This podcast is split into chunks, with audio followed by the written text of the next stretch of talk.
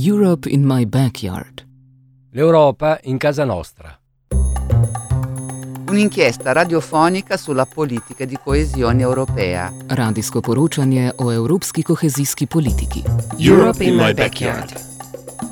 Europa en mi casa. Radio reporting. Un'inchiesta Radioreportage. Un espacio radiofónico sobre la política europea de cohesión. az európai kohéziós politika nyomában. Radio reporting Radioreportagen on European cohesion policy. über die europäische Kohäsionspolitik.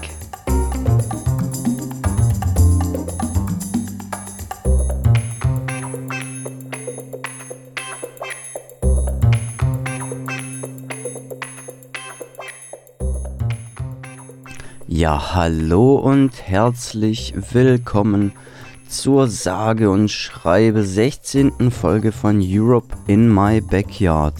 Mein Name ist Julian Jepper, ich bin heute für diese Sendung verantwortlich und in dieser werden wir uns mit dem Thema Integrationsprogramme für Straffällige in bzw. durch Arbeit beschäftigen.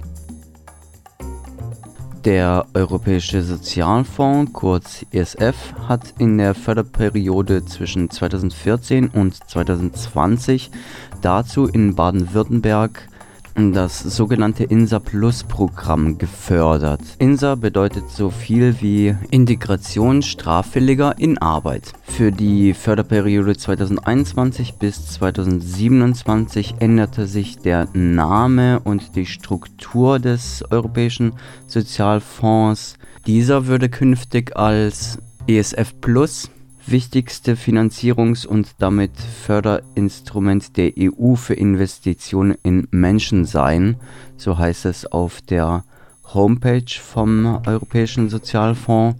Im ESF Plus werden nun mehrere Hilfsfonds zusammengefasst. Und zwar werden unter diesem Dach der bisherige ESF, der bisherige Europäische Hilfsfonds für die am stärksten benachteiligten Personen, kurz EHAB, die Jugendbeschäftigungsinitiative YEI und die Maßnahmen für Beschäftigung und soziale Innovation EASI zusammengefasst.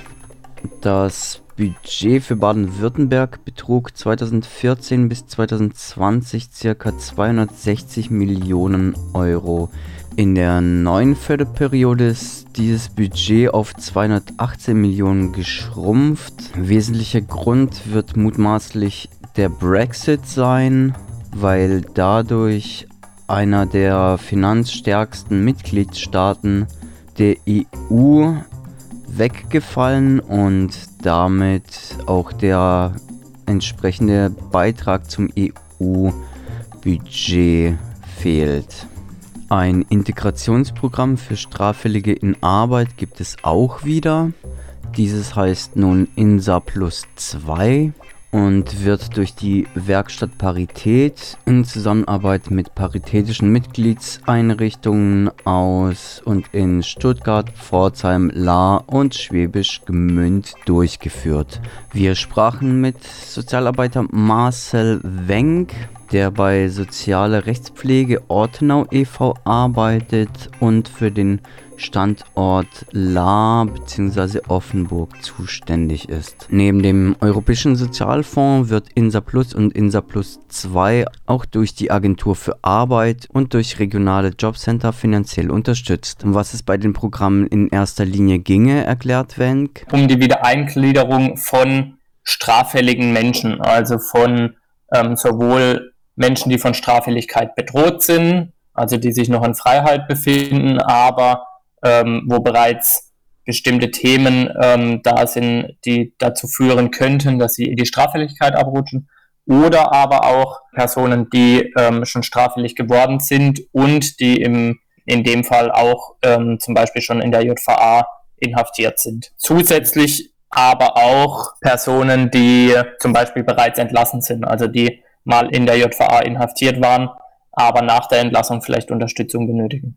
Als das Programm 2014 noch vor INSA Plus als INSA startete, soll das Programm hauptsächlich aus dem Teil des Jobcenters bestanden haben und wo es um Menschen geht, die Kontakt zu Straffälligkeiten bekommen hatten. Insbesondere ganz oft auch mit Menschen, die in der Langzeitarbeitslosigkeit sind, die multiple Problemlagen haben von Straffälligkeit, über Sucht, über psychische Einschränkungen. In der sogenannten Arbeitsgruppe, das dieses Projekt beinhaltet, geht es hauptsächlich um Alltagsstrukturierung. Um im Laufe der Zeit es vielleicht tatsächlich zu schaffen, aus der Arbeitslosigkeit rauszukommen und wieder eine, eine Anstellung im ersten Arbeitsmarkt zu finden. Mit Insa Plus 2 kam der Teil mit der Arbeitsagentur hinzu. Hier werde sich mit Inhaftierten beschäftigt, die vor der Entlassung durch Marcel Wenk und seine Kolleginnen betreut werden, um dann idealerweise nach der Entlassung direkt in den Arbeitsmarkt zu finden. Das würde so laufen, die Sozialarbeiterinnen kriegen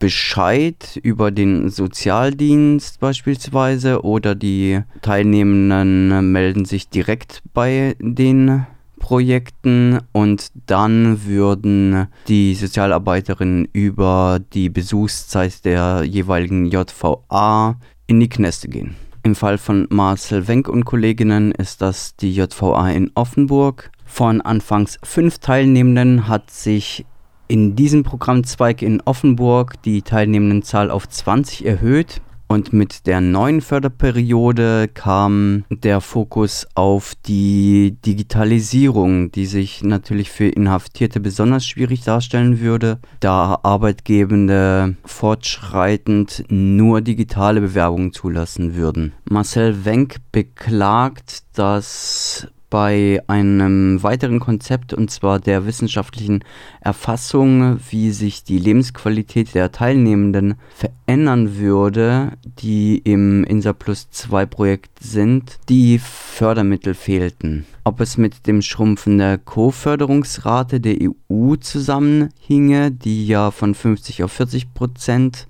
verkleinert wurde, kann oder will Herr Wenk nicht beantworten. Für die Stellen des INSA Plus 2 Programms bedeutet das, dass ihnen die Vorreiterrolle nicht zuteil wird, die sie damit eingenommen hätten. Die Idee sei gewesen, dass man das quasi als Instrument ähm, Lebensqualitätsmessung benutzt und das hat einen sehr allumfassenden Ansatz. Also das geht ja auch in viele andere Bereiche rein, wie zum Beispiel nur Vermittlung in Arbeit, was ja unser Grundthema ist. Aber auch im Bereich von Wohnen und so weiter, wo auch im Rahmen von INSA Plus 2 und darüber hinaus wertvolle Arbeit getätigt würde. Denn neben dem Ministerium der Justiz und für Europa Baden-Württemberg, dem Ministerium für Soziales und für Integration Baden-Württemberg, der Regionaldirektion Baden-Württemberg, der Agentur für Arbeit, den örtlich zuständigen Arbeitsagenturen und Jobcentern, den Haftanstalten Heimsheim, Offenburg, Rottenburg und Schwäbisch Gmünd fördert nämlich auch das Netzwerk Straf Straffälligenhilfe in Baden-Württemberg, das Projekt INSA Plus 2. Das Netzwerk Straffälligenhilfe sind quasi alles Vereine der freien Straffälligenhilfe, nennen die sich. Und diese würden nicht nur INSA Plus 2 Programme machen, sondern. Bei uns jetzt, wo ich arbeite, ist die Grundarbeit betreutes Wohnen für Haftentlassene und Anlaufstelle. Das heißt, hier gibt es äh, WG-Zimmer, die sich Inhaftierte bewerben können, um quasi nach Entlassung ein Dach über dem Kopf zu haben und auch nochmal Betreuung zu kriegen. Wo es zum Beispiel auch um ähm, Eltern-Kind-Projekt, also Betreuung von inhaftierten Vätern geht. Es gibt Schuldnerberatung in den Vereinen der freien straffähigen Hilfe. Wir arbeiten da eng natürlich mit unseren Kollegen und Kolleginnen zusammen oder mit anderen Vereinen. Der Versuch ist ja so eine vollumfassende Wiedereingliederung in die Gesellschaft zu gewährleisten.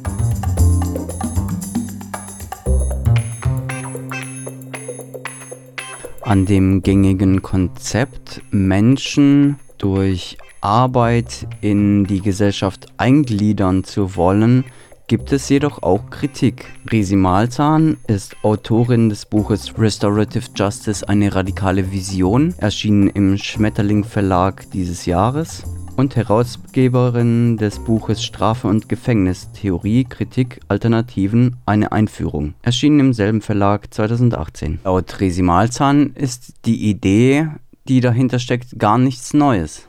Wenn man so sich anguckt, wie das Gefängnis entstanden ist, dann standen ihm die sogenannten Arbeitshäuser, ähm, gingen ihm voraus Das heißt also Leute, und da ging es dann oft so gar, gar nicht unbedingt um sogenannte Straffällige, sondern um unangepasste. Also irgendwie auch im Rahmen der Durchsetzung des Kapitalismus, irgendwie die Einzäunung der Almenden und dann die Zähmung der sozusagen immer noch unangepasst Lebenden, die irgendwie sich nicht ins Proletariat eingliedern wollten. Das heißt LandstreicherInnen zum Beispiel, die man dann in sogenannte Arbeitshäuser gesteckt hat, um sie in die Gesellschaft im Prinzip sozusagen fast mit den gleichen Wörtern, ne, die Gesellschaft einzugliedern, also irgendwie zu tüchtigen, guten Gesellschaftsmitgliedern zu machen. Und es ist irgendwie lustig, dass sich diese Ideologie bis heute gehalten hat. Ne? Also dann hast du heute diese Idee erstmal, dass man strafen muss und irgendwie die Strafe, die man äh, heute verhängt, ist eben letzten Endes dann immer das Gefängnis. Vorher gibt es vielleicht noch die Geldstrafe. Wenn man die nicht zahlt, dann kommt ja das Gefängnis in der sogenannten Ersatzfreiheitsstrafe. Also das ist das Damoklesschwert, was immer über einem hängt. Für Risi Malzahn sei die Vorstellung absurd, dass sogenannte Straffällige alles etwas gemeinsam hätten. Bekanntes Beispiel sei dafür, dass man noch vor 50 Jahren dafür eingesperrt worden wäre, wenn man homosexuell ist und homosexuelle Praktiken betreibt, was heute den meisten Leuten nicht mehr so richtig in den Sinn kommen würde. Das verdeutliche, wie willkürlich und gesellschaftlich konstruiert es ist, ob eine Handlung strafbewehrt ist oder eben nicht. Außerdem sei die Idee absonderlich, dass man Menschen definiert in eine Gruppe stecken könne, dadurch, dass sie eine Handlung getan hätten, die zurzeit und in der jeweiligen Region verboten sei. Denn wie man am Beispiel der Drogenpolitik sehe, könne beispielsweise Cannabis in der einen Region strafbar und in der anderen eben nicht sein. Risi Malzahn fragt sich, ob es überhaupt sinnvoll sei, anzunehmen, dass wenn man Leute in ein Zitat Arbeitsregime zwingen würde, jene Probleme zu lösen, die überhaupt dazu geführt haben, dass eine Handlung getan wurde, die verboten ist und mehr noch überhaupt davon auszugehen, dass es ein Problem damit gab. Beispielsweise hat die oder der Cannabiskonsumentin gar kein Problem damit, sondern der Staat habe das Problem. Ging man jedenfalls von keiner starken Suchtproblematik aus. Außerdem hält Resimalzahn es für problematisch, die Annahme, die in kriminologischen und anderen straftheoretischen Bereichen eine große Rolle spielen würde. Die Bezeichnung straffällig und kriminell beispielsweise, dass man bei der Verwendung dieser Begrifflichkeiten eben nicht an sogenannte White-Collar-Crimes denkt, also Delikte, die durch die Oberschicht begangen werden. Also Steuerhinterziehung, Wirtschaftskriminalität, Bestechung, illegale Preisabsprachen, Betrug bei Produkten und so weiter und so fort, wie auch bei Umweltschädigungen massiver Art, so Resi Maltan. Hier sei eine Diskrepanz festzustellen, denn äh, jene kriminellen Handlungen der Oberschicht seien um ein Vielfaches schädlicher für Gesellschaft und Umwelt als die durch die ärmere Bevölkerung die aber gemeint werden, wenn man von straffällig oder kriminell spricht. Die meisten Inhaftierten hätten äh, bereits vor der Inhaftierung ein Problem, weil sie beispielsweise in äh, schwierigen Lebensbedingungen steckten, bevor sie ins Gefängnis gekommen seien. Oft gäbe es eine massive Vorschädigung, also beispielsweise durch eine schwierige Kindheit, Zitat, beziehungsweise Worst Childhood Experiences, Traumatisierungen, Ausschluss aus gesellschaftlicher Teilhabe und so weiter. Der letzte Punkt ergebe sich durch beispielsweise Ghettoisierung, Rassismus, Aufenthaltsgesetze etc. Die Frage sei also vielmehr. Geht es um Arbeit? Ist es das, was den Leuten fehlt, Arbeit? Oder ist was den Leuten fehlt, vielleicht eine gerechtere Gesellschaft, eine, eine Therapie, Unterstützung bei der Bewältigung irgendwie schwieriger Lebenslagen? Malzahn hegt Zweifel an der Idee, die Leute ins Gefängnis zu stecken, beziehungsweise sie einer Strafe auszusetzen. Denn die meisten Personen säßen nicht im Gefängnis wegen Delikten, die eine Gefahr für das Leib und Leben anderer darstellen würden, sondern beispielsweise für Vergehen im Kontext des Betäubungsmittelgesetzes, Ersatzfreiheitsstrafen und so weiter. Und blicke man auf die wirklich schweren Gewaltdelikte wie beispielsweise Körperverletzungen, Sexualdelikte, Freiheitsberaubung und so weiter, ergebe sich noch ein kleinerer Prozentteil jener, die diese Taten wiederholt begingen und systematisch. So dass man sagen kann, ja, das ist, die sind gefährlich, die muss man ausschließen aus der Gesellschaft. Dann, ähm, dann das sind die sogenannten Dangerous Few, sagt man dazu, also die wenigen gefährlichen. Ähm, dann sind wir im einstelligen Prozentbereich. Man sagt so vielleicht zwischen zwei bis fünf Prozent der Inhaftierten sind möglicherweise so gestrickt, dass es schwierig wird, sich mit ihnen irgendwie anders zu arrangieren, als sie der Möglichkeit der freien Bewegung zu berauben. Dies deckt sich auch mit den Erfahrungen von Marcel Wenk von Soziale Rechtspflege Ortenau e.V. Der INSA Plus 2 Standort in der Ortenau betreute im Zeitraum zwischen 2018 und 2020 insgesamt knapp 500 Teilnehmende, wobei die Zielzahlen, die durch den ESF Plus vorgegeben werden, weitaus geringer sind. Und nochmal als Erinnerung, dass die INSA Plus 2 Programme ja nochmal zweigeteilt sind in die sogenannte Aktivierung in Haft und den Arbeitsgruppen, also jenen, die durch das Jobcenter am Programm teilnehmen. Was die Art der Strafen angeht, schätzt Wenk, dass das Verhältnis 90 zu 10 sei im Verhältnis zu der Härte der Strafe. Also dass 90 Prozent der Fälle, die er betreut, irgendwelche Kleinststraftaten darstellen würden, irgendwelche Ersatzfreiheitsstrafen, äh, BTM-Verstöße und so weiter. Und 10% seien die schwereren Delikte und Gewaltverbrechen bis hin zu Mord. Genau, und so spiegelt sich das bei uns auch wieder. Das heißt, es gibt's mal, dass mir jemand, dass bei uns auch mal jemand ist mit einem schwereren Delikt, aber das sind dann auch eher Einzelfälle. Und dass es mehrheitlich die eher ärmere Bevölkerungsschichten trifft, bestätigt sich auch durch die Angaben, die Marcel Wenk im Gespräch mit Radio Dreieckland tätigt. Der Zugang zu uns ist in dem einen Teil, dem Teil von der Arbeitsgruppe, ist der Zugang äh, über die Jobcenter, die quasi das Klientel ähm, haben, und versuchen ja in, in, in Arbeit wieder zu vermitteln, sage ich jetzt mal, und die greifen auf uns zurück als Maßnahme. Wenn sie jemand haben, der eben schon mal in Haft war oder eine Geldstrafe bezahlen muss oder Arbeitsstunden machen muss, etc. Was äh, gegeben sein muss, ist auf jeden Fall eine Erwerbsfähigkeit. Das heißt, heißt, jemand muss drei Stunden täglich arbeiten können. Wenn jemand nicht erwerbsfähig ist, dann fällt er ja auch aus dem ALG-2-Bezug raus ähm, und könnte damit nur ehrenamtlich zum Beispiel bei uns an der Maßnahme teilnehmen. Die einzige Vorgabe bei der Arbeitsgruppe sei, dass kein Alkohol getrunken werden soll, keine illegalen Drogen konsumiert werden sollen und es keine Gewalt geben soll. Wenk spricht Probleme an, die entstehen könnten bei Personen mit massiven Suchtproblematiken. Da versucht Wenks Team aber mittels Absprachen und bestimmten Auflagen eine Teilnahme trotzdem zu garantieren. Auflagen könnten beispielsweise regelmäßige Tests und so weiter sein. Was den INSA Plus Programmteil in der JVA betrifft, sei der Zugang ebenfalls frei, mit dem einzigen Unterschied, dass sich dort die Teilnehmenden freiwillig bei den jeweiligen Organisationen melden würden. Dass sich die Inhaftierten generell dankbar zeigen würden über die Möglichkeit dieser Unterstützung, zeige sich daher, dass bei mehr als der Hälfte der Teilnehmenden der Kontakt zu Soziale Rechtspflege Ortenau e.V. auch nach der Entlassung bestehen bleiben würde.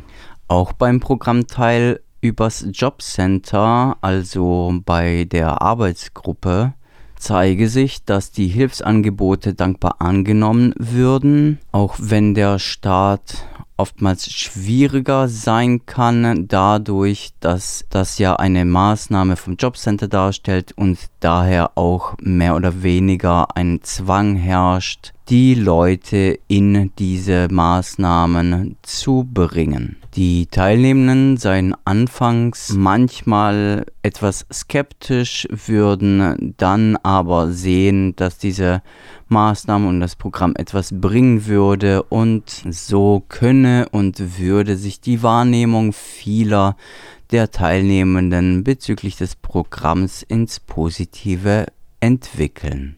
Wo Marcel Wenk von Soziale Rechtspflege Ortnau e.V. aber im Rahmen des INSA Plus 2 doch gewisse Probleme sieht, ist, dass es oftmals behördlich schwierig ist. Also wir kommen immer wieder an, an Grenzen, wo wir nicht mehr weiter wissen, weil unsere Behördenstruktur ähm, in Deutschland es extrem schwierig macht.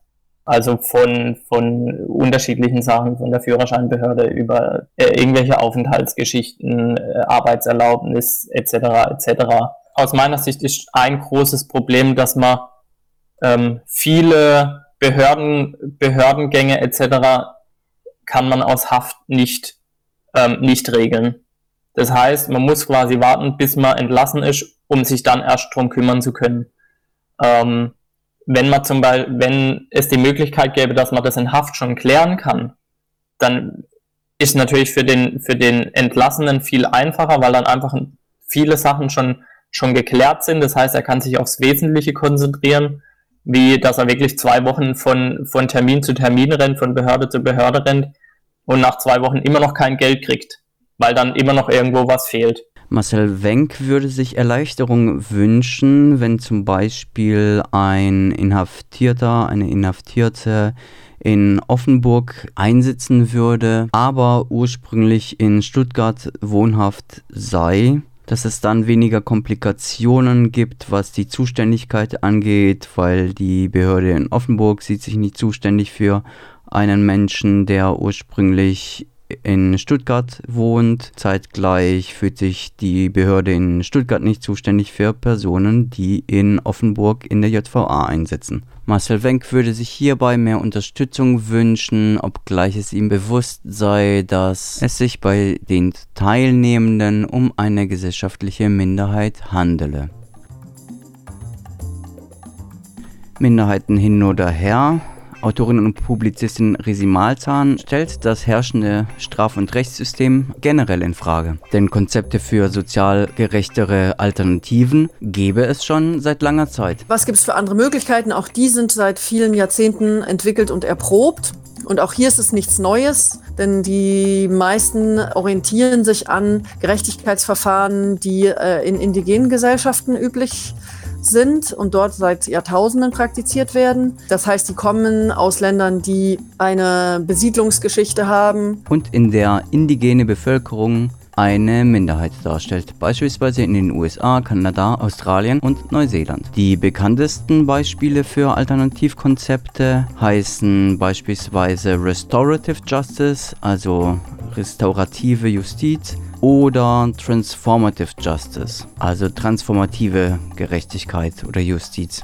Im Gegensatz zum gängigen Strafsystem, das eine Täterzentrierung besäße, geht es bei diesen Gerechtigkeitsverfahren vielmehr um die Perspektive der Geschädigten. Die Frage also, wer wurde verletzt, wodurch, was braucht diese Person und in wessen Verantwortung ist es dafür zu sorgen, dass diese Bedürfnisse erfüllt werden. Denn je nachdem, was für eine Handlung vorlege, sehe es immer anders aus, wer daran beteiligt ist. Manchmal sei es eine Sache, die ein breites Umfeld angeht. Gleichzeitig hat man oft Leute, die mit betroffen sind. Sagen wir mal, weil die Person möglicherweise ähm, für mehrere Wochen nicht äh, handlungsfähig war und dadurch ihre Sorgepflichten nicht nachkommt nachkommen kann. Das heißt, dann gibt es vielleicht Kinder oder Ältere, die versorgt wurden, die da nicht versorgt werden können. Oder oft jene, die mit verantwortlich sind. Gegebenenfalls auch die Community, sagen wir mal zum Beispiel eine Schulklasse, wo im Voraus es ein Klima des Mobbings gab. Oder eine Situation, in der eine Person aus finanzieller Not gehandelt hat. Da stelle sich die Frage, ob nicht erstmal Abhilfe geschaffen werden müsse. Und gerade was sozusagen die kollektive Verantwortung angeht, von äh, Gemeinschaften, Communities, Kontexten, Umfeldern, ist es sehr interessant, sich das anzugucken. Und dieser Aspekt zum Beispiel wird bei wird im Strafrecht völlig äh, außer Acht gelassen. Also da kommt an dem Punkt dann auch die Frage von sozialer Gerechtigkeit rein. Statistiken würden schon seit Jahrzehnten belegen, dass das zumindest in Europa übliche Straf- und Justizsystem salopp gesagt unnütz sei, da Verurteilte oft auf Rache oder Vergeltung oder ähnliches abzielen würden nach Entlassung bzw. sich aus der Gesellschaft ausgestoßen fühlten. Gerechtigkeitsverfahren wie im Restorative Justice sind immer eine individuelle Angelegenheit. Es gäbe keine vorgefertigten Muster, keine Kategorien, was dabei rauskommen muss, für was es gewisse Strafmaße gibt. Es gibt auch niemanden, der ein Urteil fällt, sondern die Leute kommen selber zu dem Ergebnis gemeinsam. Jedenfalls, wenn das möglich ist. Ansonsten wird mit den jeweiligen Konfliktparteien separat gearbeitet. Eine Gruppe kümmert sich um die beschuldigte Person und eine um die Geschädigte. Und dann wird geschaut, wie und ob es zwischen den beiden Positionen etwas zu verhandeln gibt. Es soll nicht nur darum gehen, dass die beschuldigte Person die Konsequenzen ihrer Handlungen versteht, indem sie es aus dem Mund der geschädigten Person hört und dadurch möglicherweise auf die Idee kommt, anders zu handeln, sondern auch die dafür nötige Unterstützung zu bekommen, die es dafür braucht. Andersherum geht es auch für Geschädigte darum, gleichermaßen Unterstützung zu bekommen, um das aufzuarbeiten und gegebenenfalls eben einen Schadensersatz zu bekommen. Solche Verfahren gibt es auch schon im aktuell geltenden Rechtssystem und nennen sich Täter-Opfer-Ausgleich beispielsweise. Und es gibt mehr Beispiele für bereits praktizierte Restorative Justice Verfahren, wie beispielsweise das Jugendstrafrecht in Neuseeland. Dort käme zunächst jede Strafsache zum Youth Justice Commissioner und erst wenn die Mediationsverfahren und Versuche des Täter-Opfer-Ausgleichs nicht funktionieren, würde es erst an die Justiz weitergegeben.